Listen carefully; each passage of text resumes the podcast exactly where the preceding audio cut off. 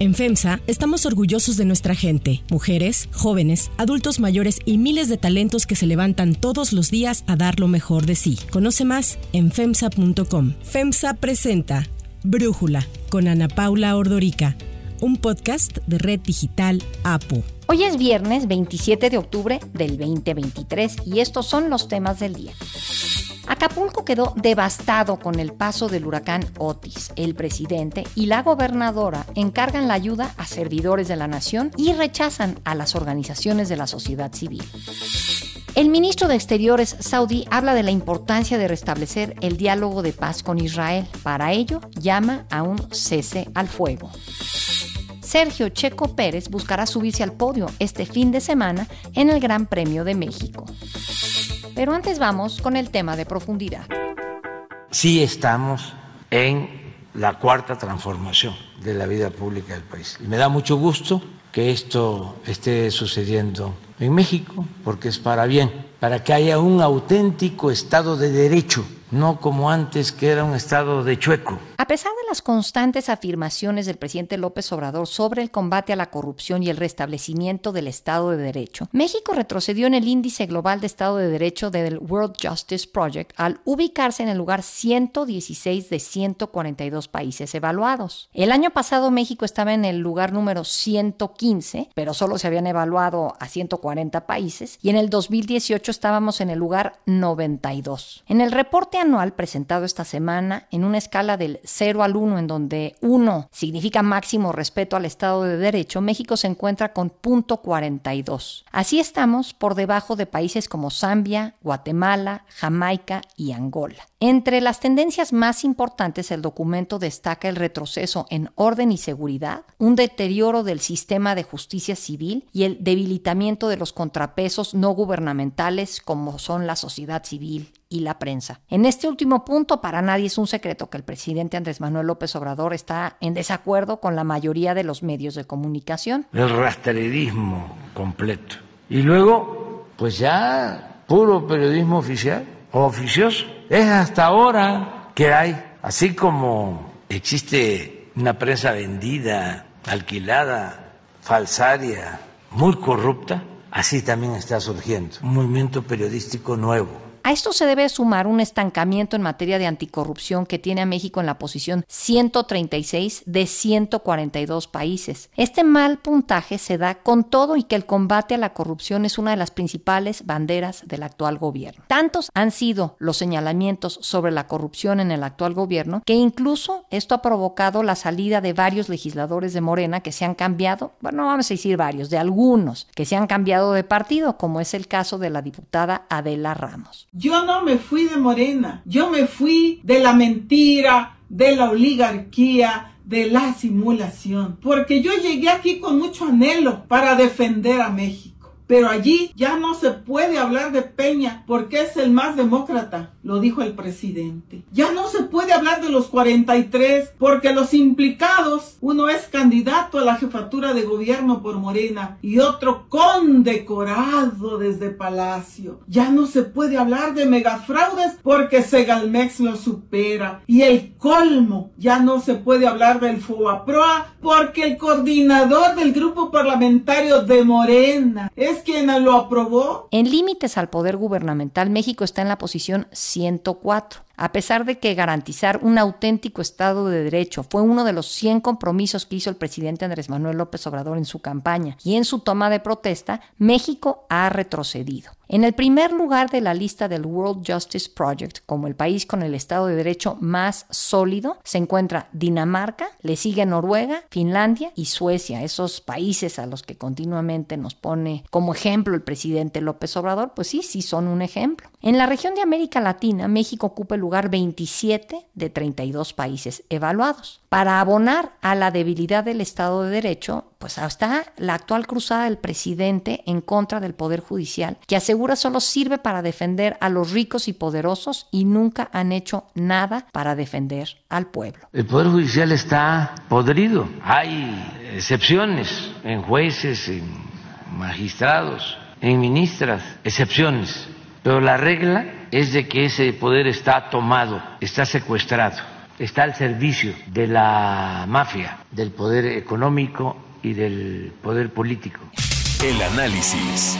Para profundizar más en el tema, le agradezco a Pablo Reyes Reyes, abogado, profesor de Derecho Procesal Constitucional en la Universidad Iberoamericana, platicar con nosotros. Pablo, a ver, tú escribiste ayer un texto en el Reforma hablando precisamente de este tema, del débil Estado de Derecho que tenemos en México y mencionaste ahí 15 puntos que te parece importante que se tomen en cuenta en México para mejorar. ¿Nos puedes resumir de qué van estos 15 puntos? Sí, Ana Paula, muchas gracias. Saludos a ti y a tu audiencia. Efectivamente, vemos un, un, deterioro alarmante, un debilitamiento muy fuerte en los últimos años que ha tenido el Estado de Derecho en nuestro país. Y me parece que es el momento necesario, apropiado para que las personas que están buscando candidaturas a la presidencia de la República y también en el Congreso de la Unión, pues tengan en cuenta que debemos como sociedad y también el gobierno empujar hacia el lado correcto y retomar las riendas del Estado de Derecho. Y lo que yo señalo, pues es una agenda mínima de temas que deben retomarse, particularmente en dos aspectos. Por un lado, los esfuerzos del gobierno y del Congreso, modificando algunas leyes, modificando políticas públicas, sobre todo aquellas que tienen los fenómenos delictivos más apremiantes, como pudiera ser el narcotráfico, la trata, el lavado de dinero, el secuestro, eh, los homicidios dolosos, la, la violencia contra las mujeres, en fin, estos temas que hoy en día nos tienen en zozobra a nivel nacional. Modificar las leyes, por ejemplo, incorporar los criterios de los comités de derechos humanos de Naciones Unidas, cumplir las sentencias de la Corte Interamericana de Derechos Humanos, que darían pauta, sobre todo para, insisto, para recobrar el camino, porque el Estado de Derecho, que siempre se identifica como algo de abogados, algo de leyes, no solo es ni de abogados ni de leyes, sino que implica la participación ciudadana porque incide en la vida cotidiana de las personas. Y ese sería el segundo eh, esfuerzo que yo propondría, una serie de mecanismos de gobernanza, es decir, eh, participación de gobierno y ciudadanía para poder implementar políticas de Estado, por ejemplo, en el tema de personas desaparecidas, por ejemplo, en generar ciudades resilientes, ciudades que, que sean seguras desde el entorno urbanístico, eh, desde temas de servicios públicos que brindan las alcaldías en la Ciudad de México o los municipios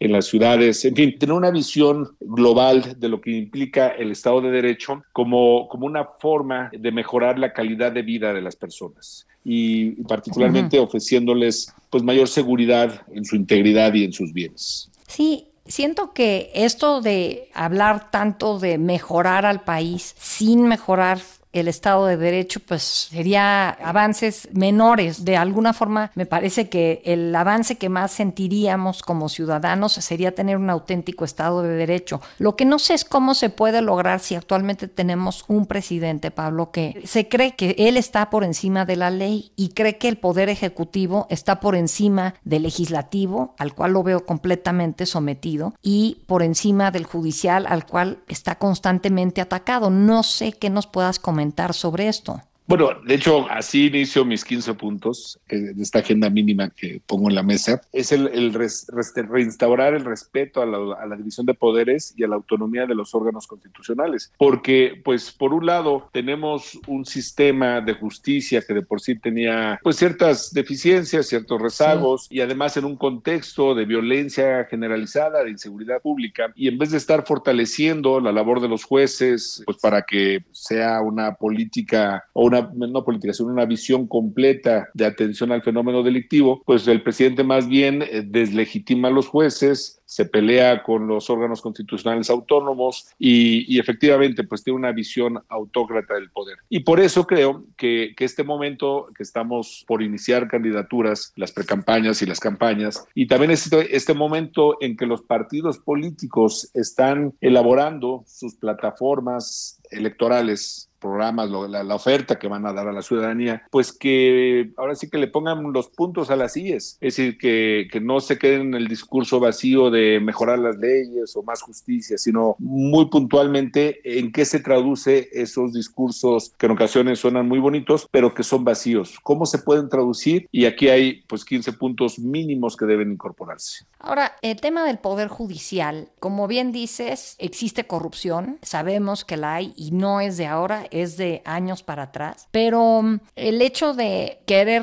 atacar al Poder Judicial, como estamos viendo que se le está atacando actualmente, va a mejorar el Estado de Derecho, Pablo, porque hay quien está escuchando al presidente y siente que con estos ataques está buscando un mejor poder judicial. Incluso propone la idea de que los ministros de la Corte sean electos por voto popular. Me parece que son medidas de distracción. El presidente, que efectivamente, como lo señalaste al principio de la plática, enarbolaba una lucha contra la corrupción frontal, pues la verdad es que quedó a deber. Ni bajó la corrupción ni generó mejores procesos administrativos. Por ejemplo, esta idea de consolidar las compras a través de la Secretaría de Hacienda, pues terminó siendo un fiasco que no solo no combatió la corrupción, sino que además deterioró los servicios que antes, pues más o menos ahí se prestaban, más allá de las instituciones de justicia, como pudieran ser los servicios de salud y otros. Entonces, pues me parece que ante su incapacidad de afrontar y de dar resultados en el tema de combate a la corrupción gubernamental, pues es más fácil señalar las deficiencias que puedan tener otros poderes y particularmente los poderes que resultan un contrapeso a sus decisiones autocráticas. Porque lo mismo señalaba en el caso del Instituto Nacional Electoral, cuando estaba Lorenzo Córdoba, los acusaba de corruptos, los acusaba de privilegios, y tan solo salió Lorenzo y pareciera que ya no existió nunca esa crítica. Y ahora con el Poder Judicial, pues la ministra Piña ha sido muy clara en mantener la autonomía, en pedir que se respeten las decisiones, la, función, los trabajos de todos los jueces, las personas juzgadoras en el país, que le ponen un alto, son un contrapeso natural, constitucional que tiene el Poder Ejecutivo, pero pues esos contrapesos no le gustan al presidente. Y me parece que esa es la verdadera razón de atacar al Poder Judicial. ¿Y qué ves para tratar de pensar que el año próximo, cuando el World Justice Project vuelva a sacar su medición, qué ves para México? El hecho de que hay un cambio de, o sea, nos tenemos que esperar a que haya un cambio de gobierno, ves que puede haber otro tipo de acciones dentro de estas 15 que tú propones que alguna pueda tomar el actual gobierno para lograr mejorar. ¿Cuál es tu pronóstico, Pablo? Mira, por la fecha en que se realizó el estudio de The World Justice Project, que fue en noviembre del 2021, pues habría que ver los meses en que se realiza el nuevo estudio, porque sin duda alguna de noviembre del 2021 a la fecha estamos peor. Es decir, la calificación que tendría si el levantamiento se hiciera hoy, pues va a ser más crítica de lo que ya se señaló en este estudio. Yo más bien lo que estaría pensando es que sea en el Congreso, con un Congreso dividido, que no tenga mayoría legislativa el presidente que gane, cualquiera de los que gane. No, no, estoy dando por anticipado que vaya a ganar alguno en particular, pero es que con una mayoría limitada en el Congreso, pues entonces las negociaciones políticas para mejorar las leyes van a ser guiadas por una racional, pues digamos, jurídica, una racional social, una racional financiera, técnica, etcétera, y no solo por imposiciones mayoritarias de un partido hegemónico como lo que tenemos hoy en día. Entonces, eh, sí, gran parte del problema que tenemos hoy en nuestro sistema jurídico actual con las reformas que hemos tenido y con la falta de control al Poder Ejecutivo, pues es que la mayoría hegemónica de Morena simplemente cumple las órdenes que le da el presidente de la República. Pensé que esto que presentaron hace dos días, el miércoles, daba datos hasta el 2023, pero dices que lo que da de 2023 se tomó en el 2021. Pues mira, en los antecedentes del estudio del World Justice Project, por ahí viene la fecha en que se hicieron los levantamientos de las encuestas y pues habla de, de la fecha que te comenté. Ok, si tuvieras que escoger una sola de estas 15 acciones para mejorar el Estado de Derecho, ¿cuál escogerías? Hija, no sé por dónde empezar, pero probablemente la que me llamaría más la atención sería pues la, la segunda, porque es el tema más violento, más sensible que nos pega a todos y que cada vez vemos una degeneración peor en la comisión de la violencia, que es el de revisar y corregir políticas públicas que tienen fenómenos delictivos apremiantes, ¿no? Y ahí listo algunos de ellos. Me parece que esa hoy, hoy en día es el, es el grito de paz que pide, que clama la ciudadanía. Pablo Reyes Reyes, muchísimas gracias por estos minutos para Brújula. Muchas gracias a ti y a toda tu audiencia. Antes de continuar, quiero pedirles que en la plataforma que nos escuchen, ya sea Spotify, Apple Podcast, la que sea su favorita, que por favor nos califiquen, de preferencia con cinco estrellas, y que también compartan el podcast y comenten lo que les gusta, lo que no, lo que sienten que le podemos mejorar. Ahí en Spotify hay la posibilidad de comentar. Todo esto es para que podamos seguir creciendo y ofreciendo el podcast para ustedes sin costo. Hay otras noticias para tomar en cuenta. 1. Otis.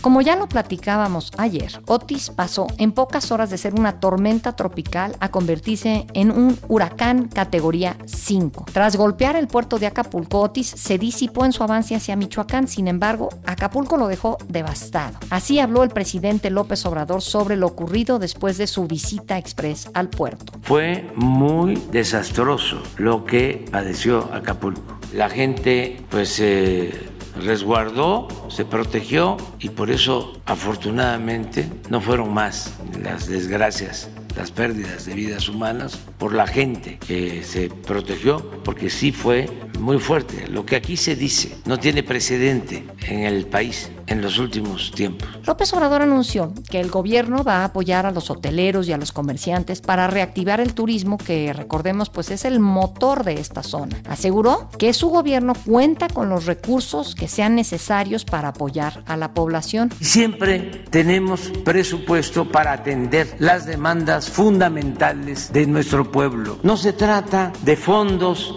para atender emergencias. Cuando el pueblo de México necesita apoyo, se puede utilizar todo el presupuesto público. No hay límites. Aunque se avance en el restablecimiento de servicios como luz y telefonía, la verdad es que ninguno se ha recuperado al 100%. Ayer la autopista del Sol fue reabierta a la circulación en ambos sentidos, aunque con reducción de carriles. En tanto, el Aeropuerto Internacional de Acapulco, que resultó muy gravemente dañado, permanece cerrado, pero se anunció que hoy, en algún momento, reiniciarán operaciones como puente aéreo. El sector hotelero es uno de los más afectados. Las autoridades han confirmado que cerca del 80% de los hoteles de Acapulco sufrió daños severos. Para Brújula, Braulio Arzuaga, presidente del Consejo Nacional Empresarial Turístico, nos dio un balance sobre la situación. Vemos que todos los hoteles están afectados, no hay uno que se haya salvado. Hemos visto mucho en medios y hemos visto mucho en la televisión los grandes hoteles que son como más sofisticados en el manejo, pero es preocupante también lo que esté pasando en el Acapulco Viejo o en la Bahía, que son hoteles ya muy antiguos y que no necesariamente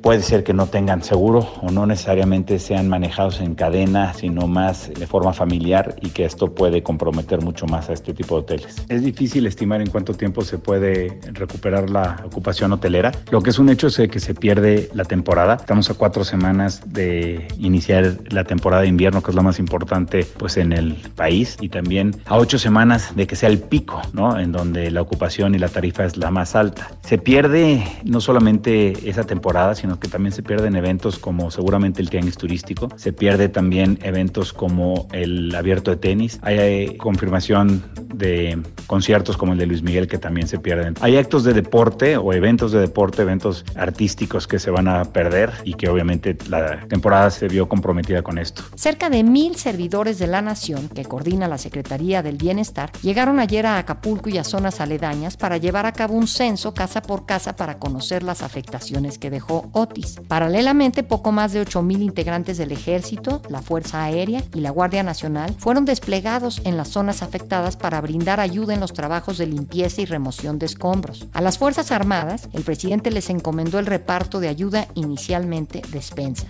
Además, anunció que no permitirá la intervención de gobiernos locales ni de organizaciones de la sociedad civil para evitar que se aprovechen de las necesidades de la gente. Y es que insistió que en el pasado la participación de autoridades estatales estatales o municipales, así como de organizaciones no gubernamentales, la ayuda se había visto afectada pues no se entregaban de manera directa y el apoyo terminaba quedándose en los intermediarios. Esto dice el presidente sin tomar en cuenta que el gobierno de la Ciudad de México de Morena fue descubierto no entregando los víveres que se donaron para los damnificados del temblor de Turquía. Pero bueno, esa es otra historia. El gobierno federal ha habilitado más de 50 centros de acopio en todo el país para recibir ayuda para los damnificados de Guerrero. A estos se añaden los esfuerzos que hace la iniciativa privada y organizaciones e instituciones como la Cruz Roja, la UNAM o el Consejo Nacional Empresarial Turístico. Braulio Arzuaga nos comenta sobre esto. Nosotros estamos esperando una coordinación a nivel federal y a nivel estatal. Estamos esperando que también exista esa cantidad que el subsecretario Llorio comentó, que era parte del FONDEM. Queremos que se active ese tema lo antes posible. Obviamente nosotros como gremio estamos apoyando en artículos de primera necesidad, que son pues digamos los que hoy por hoy podemos articular apoyando a la Cruz Roja o al mismo sector. Sin embargo, sí son unos temas mucho más fuertes de infraestructura los que se requiere poner en pie lo antes posible.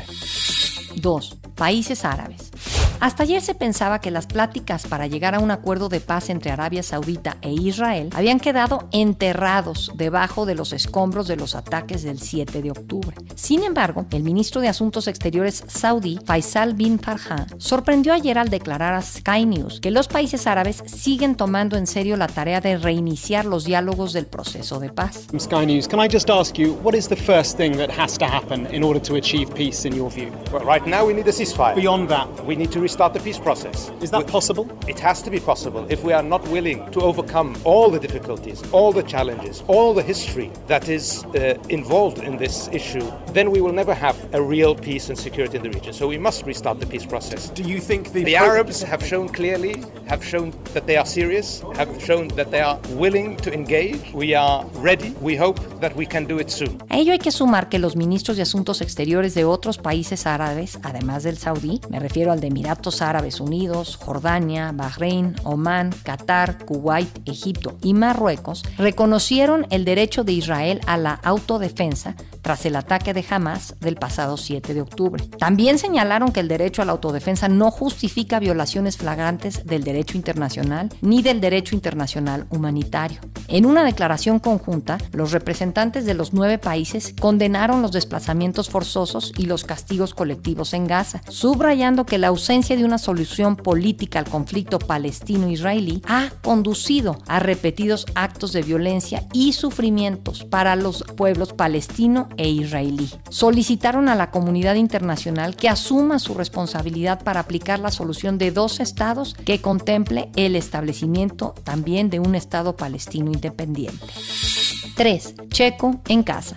Hoy arranca el Gran Premio de México, la vigésima prueba del Mundial de la Fórmula 1, que se llevará a cabo en el Autódromo Hermanos Rodríguez de la Ciudad de México. Sergio Checo Pérez compite en casa en donde tendrá la oportunidad de sumar el puntaje y subirse al podio y con ello acercarse más al subcampeonato. Es un momento que sueño toda mi vida, ¿no? En el poder ganar aquí en casa sería el gran premio más especial que más me gustaría ganar de todos. Una de las figuras que más expectativa genera y que encabeza la tabla de la Fórmula 1 es el piloto neerlandés Max Verstappen, que ganó la pasada semana en el Gran Premio de Estados Unidos, logrando la decimoquinta victoria del Mundial y la número 50 en su carrera. El equipo de Red Bull busca conseguir el doblete en la clasificación final, algo que mete mayor presión a Checo con solo cuatro carreras por delante. El año pasado Verstappen ganó, seguido de Hamilton, que ahora llega a la recta final a solo 39 puntos de arrebatarle la posición a Checo. Más lejos y casi sin opciones de remontar, con 183 puntos, está el español Fernando Alonso de Aston Martin. La Secretaría de Turismo del Gobierno Federal calcula que el Gran Premio de la Ciudad de México dejará una derrama superior a los 15 mil millones de pesos. Se espera la visita de más de 200 mil turistas, 50 mil del extranjero y una ocupación hotelera del 80%. Para cerrar el episodio de hoy, los dejo con música de los artistas que recibirán el Latin Grammy a la excelencia musical 2023.